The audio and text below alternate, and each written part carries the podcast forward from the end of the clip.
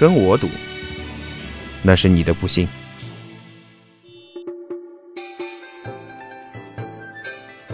对三，晚上要不起，沪指。再跌，深指。涨不了，创业板。崩盘啦！本节目是由喜马拉雅和中国理财频道一起出品的哟。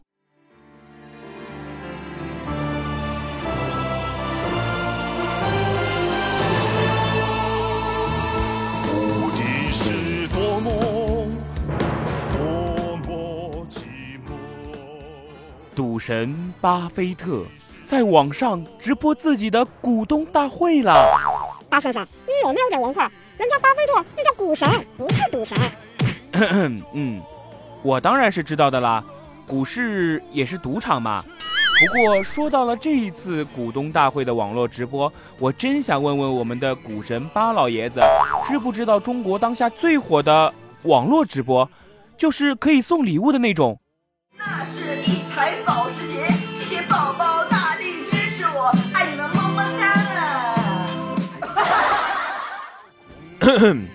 我们秀才说呢，是一档正经的理财节目。亏你还记得？我当然记得啦。首先呀，就让我们直接进入主题，深扒一下巴老爷的发家史。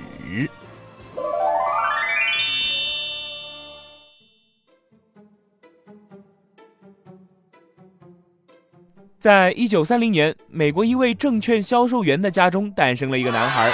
然而和其他孩子不同的是，随着年龄的渐渐长大，他好像对股票显得特别的痴迷。当其他孩子还在玩玩具的时候，他却一门心思盯着华尔街的股市图表，画出了各种股票的价格波动曲线。这个孩子呀，名叫沃伦·巴菲特。刚满十一岁，小巴菲特就购买了人生中的第一只股票，赚了六美元。十五岁的时候，他又把自己炒股赚来的一千两百美元从父亲手里买了一块农场，租给别人，成了一个小地主。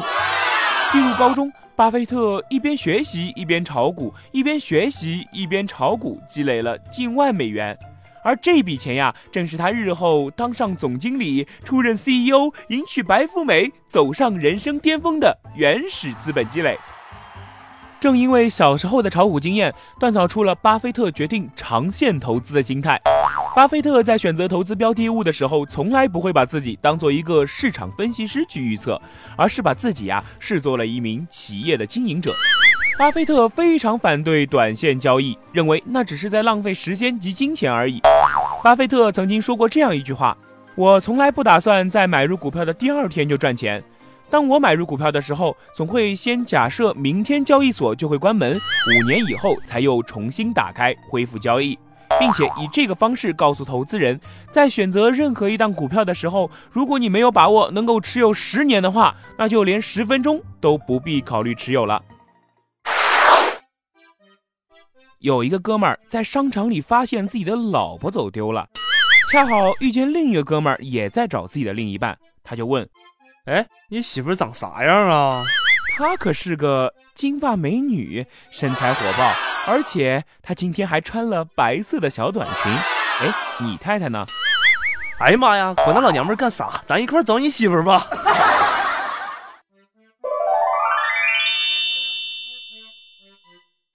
到了大学，巴菲特有幸拜在金融教父本杰明·格兰姆教授的门下，成为其得意门生。教授教他在根本不用理会市场行情的情况下，如何去分析一家公司的秘诀，投资烟蒂股。哎，等等，烟蒂股是什么呢？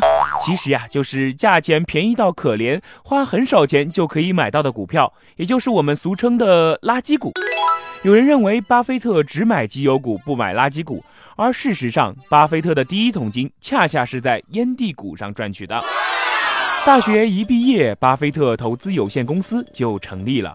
他每天只做一项工作，就是寻找价格低于内在价值便宜的小股票，然后大量买进，耐心地等待价格上去。这正是教授教给他的秘诀。当时美国的传播业处于低潮，亏损不断，绝大多数的人都对此表示非常的失望。这时，巴菲特喊出了“在别人恐惧的时候，我贪婪”的口号。他大量的吃进别人抛售的股票，很快这些企业就因为本身价值被低估，止跌上涨。巴菲特再度高价出手，上百万美元就这样轻松的赚到手了。巴菲特就是以这种方式勤奋耕作，创业两年后，他的投资公司市值就到了两千两百万美元。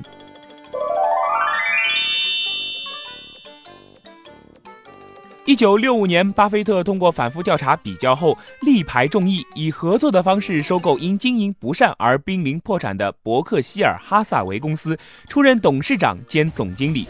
该公司的口号只有一个。你值得拥有。如果你当时能够交给巴菲特一万元去投资，那么今天你将会获得两点七亿元的回报。巴菲特做出了人生转折中最重要的选择，他有了自己的立足之地，一家独立的投资公司，以此进入证券市场如鱼得水。伯克希尔公司开始慢慢的活跃起来，不断全盘收购或部分收购多家纺织公司、百货公司、食品公司、糖果公司的股票。股评家对此表示非常不理解，认为巴菲特的做法过于保守，净挑些垃圾股来吃。可巴菲特却不管这么多，因为他奉行的是企业的实际价值。后来，人们逐渐看到伯克希尔公司的股票从无人问津的十二元一直攀升，一直攀升，直至成为纽约证券交易所最昂贵的股票。朋友们也惊奇地观察到了巴菲特的财富如神话般的增长，巴菲特就此成了纽约以投资证券致富的新贵族，美国人眼中的奥马哈先知。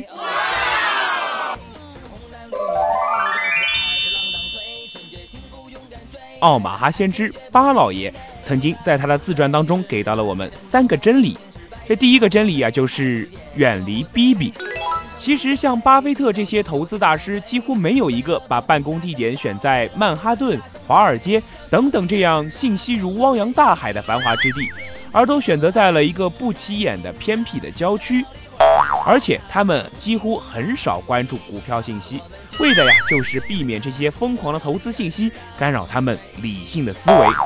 牛顿那句名言历历在目：“我能够计算出星辰的运行轨道，却算不出人们的疯狂。”第二个真理：宁吃仙桃一口，不要烂桃一筐。大多数人都会认为人际关系有利于发展。但是大师告诉我们，不要期望你能够得到所有的人际关系，只要百分之十就够了。远离人群，身处在一个不好交流的地方，才会有真正有价值的交流找到你。就好像大先生我吧，住在上海最繁华的地段人民广场 People Square，每天有数不清的狐朋狗友找我胡吃海喝呀。如果说我把家搬到了天山脚下，那么。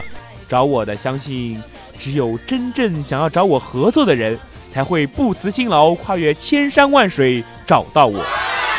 比如说，催我还款的银行和某利的推销员。第三个真理，要坦荡生活。真正的有钱人从来不会炫富，当然也不会刻意低调。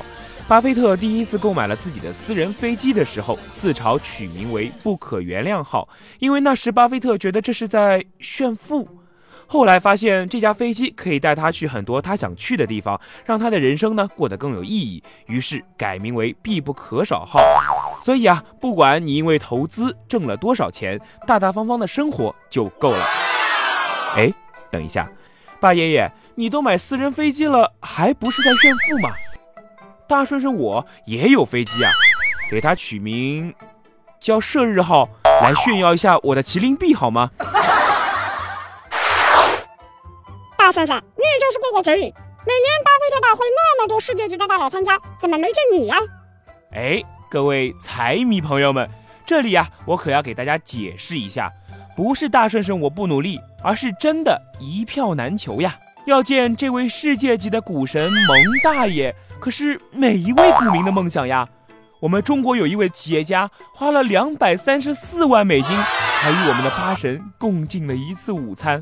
而大顺顺我呢，我只希望这位八十五岁的小老头还能再活五十年，好让大顺顺我呀一直在秀才说耕耘。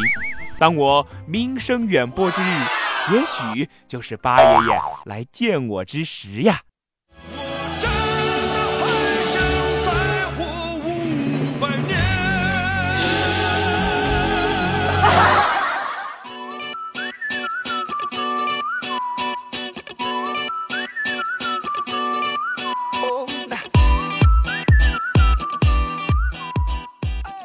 这里有数万的金融粉丝，这里有专业的理财分析团队，这里是大顺顺在中国理财频道为各位带来的秀才说。微信搜索公众号“中国理财频道”，添加关注，或者添加微信账号“理财全拼”加上五幺八六八六，加入秀才说微信群，让我们共同成长，幸福理财。如果我们的节目对您有所帮助，或者您喜欢本期节目，请记得一定要点赞、点赞、点赞，留言、留言、留言哟，让大顺顺我呀知道你们的想法意见，做一个出色的秀才说当家主播。当然，好东西千万不要自己独享哟，您可以将秀才说分享转发给您身边的家人朋友。我是大顺顺，我们下期再见。